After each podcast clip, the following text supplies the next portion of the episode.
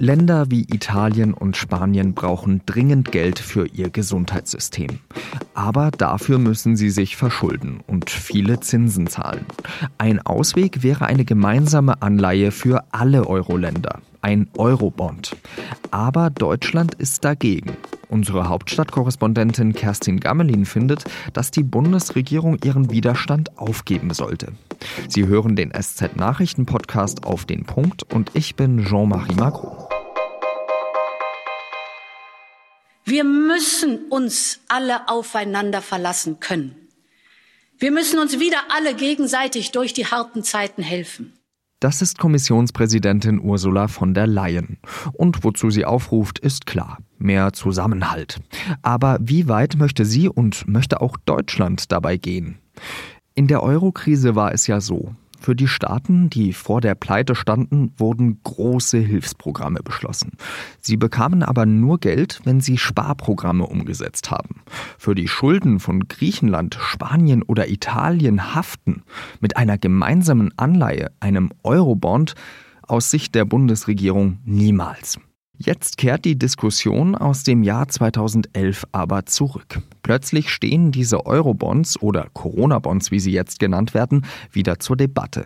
Das Ziel ist, Länder, die mehr Schulden haben und damit mehr Zinsen auf geliehenes Geld zahlen müssen, wollen, dass es eine gemeinsame europäische Anleihe gibt. Dann würden nämlich die Zinsen für sie geringer ausfallen.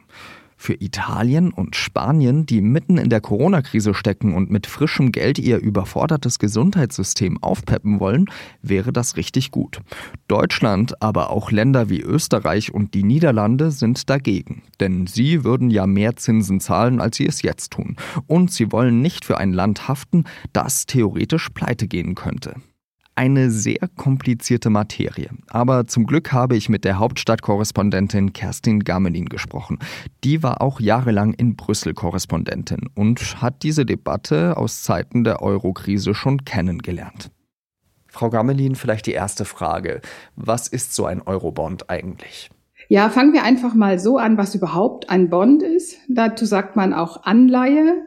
Und Anleihe sind im Prinzip Schuldverschreibungen des Staates, die der ausgibt, um von Investoren oder man sagt auch von Märkten Geld zu leihen.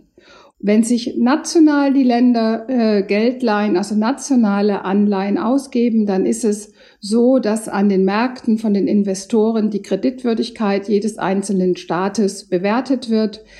Äh, da zählen Faktoren rein, wie zum Beispiel der Schuldenstand oder wie äh, stark die Wirtschaft ist oder andere Leistungen. Und da ist es eben so, dass Deutschland eine Art Musterschüler ist. In Deutschland gab es seit fünf Jahren keine neuen Schulden. Das heißt, der deutsche Staat hat auch keine zusätzlichen Staatsanleihen ausgegeben. Und die Investoren sind im Moment so heiß darauf, deutsche Staatsanleihen zu bekommen, dass sie sogar bereit sind, noch Geld dazuzugeben. Also Deutschland zahlt momentan ungefähr minus 0,47 Prozent Zinsen.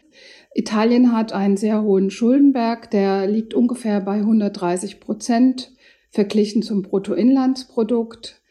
Und Italien ist auch besonders stark von der Krise getroffen. Sie können jetzt nicht einfach so, so ein riesen Wirtschaftspaket auflegen wie Deutschland. Und deswegen kommt jetzt diese Idee, gemeinsame Anleihen auszugeben. Das würde bedeuten, alle Euro-Länder, es sind insgesamt 19, geben zusammen eine große Schuldverschreibung aus und die wird dann von den Investoren gekauft zu einem mittleren Zinsen. Der liegt dann zwischen dem Zins, den Deutschland zahlen müsste und dem Zins, den beispielsweise Italien zahlen müsste. Damit liegen wir ungefähr, jetzt im Moment würden wir bei 0,2 Prozent Zins liegen. Also im Endeffekt, um es kurz zusammenzufassen, alle Euro-Länder würden eben den gleichen Zinssatz zahlen, wenn sie eben Anleihen ausgeben, weil es eben nur noch eine Anleihe gibt. Genau. Und wenn ich da vielleicht noch einen Vergleich machen darf, wir haben ja in der Eurozone eine vergemeinschaftete Geldpolitik mit einem einheitlichen Zinssatz, der von der Europäischen Zentralbank festgelegt wird. Der Basiszinssatz, der jetzt auch im negativen Bereich ist. Und es wäre insofern eigentlich auch logisch, wenn sich alle Euro-Länder zusammenschließen würden und eine gemeinsame Anleihe mit einem Zins ausgeben. Also Deutschland haftet für alle anderen mit. Frankreich haftet für alle anderen mit. Auch Italien haftet für alle anderen mit weil eben diese gemeinsame Haftung da ist, ohne dass man auch eine Kontrolle hat über die Ausgaben in den Nationalstaaten, gibt es eben große Vorbehalte gegen diese gemeinsame Anleihe.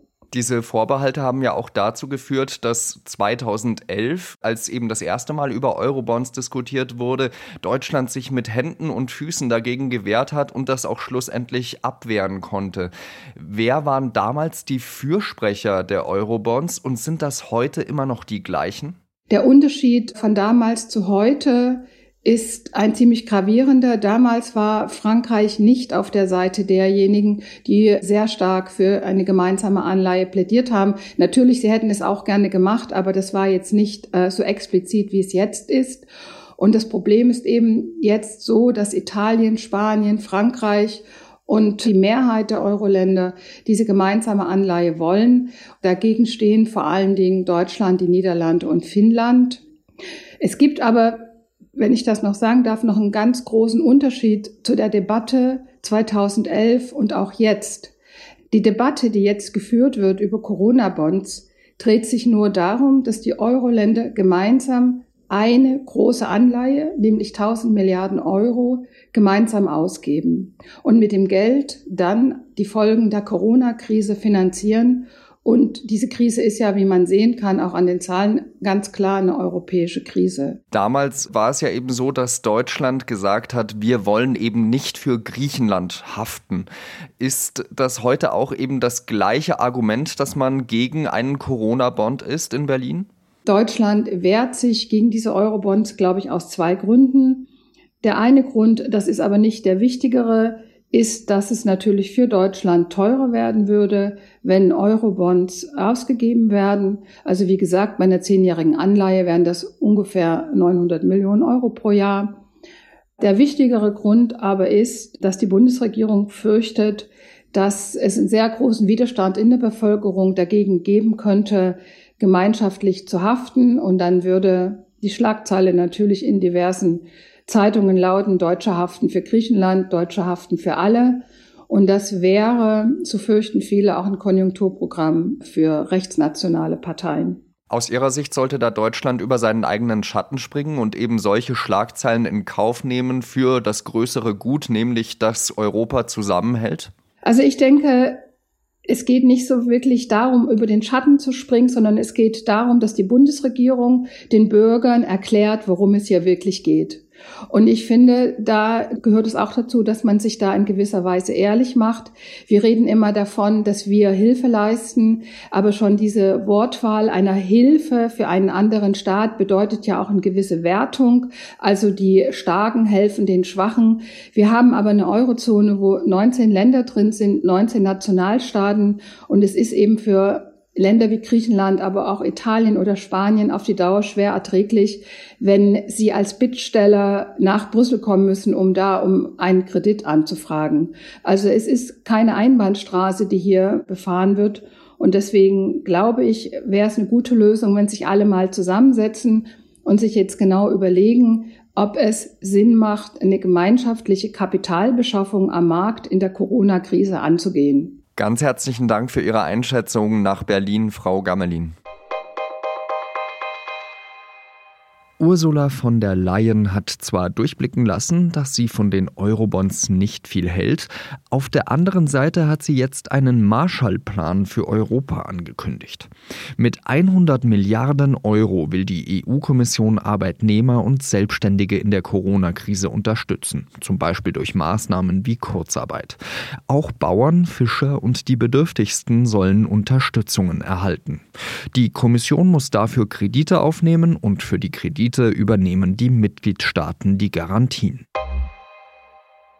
Im Sommer 2015 hat sich die Mehrheit der EU-Innenminister auf etwas geeinigt, nämlich dass 160.000 Asylsuchende auf die Mitgliedstaaten verteilt werden sollen. Aber Ungarn, Tschechien und Polen haben sich damals geweigert, Geflüchtete aufzunehmen. Damit haben sie gegen EU-Recht verstoßen, hat der Europäische Gerichtshof geurteilt. Welche Strafen für diese Länder folgen, ist noch unklar. Seit Anfang der Woche wird über eine Mundschutzpflicht gestritten. Die Stadt Jena hat so eine ja schon angeordnet. Aber hilft so eine Atemschutzmaske überhaupt? Fragen wir den Medizinredakteur Werner Bartens.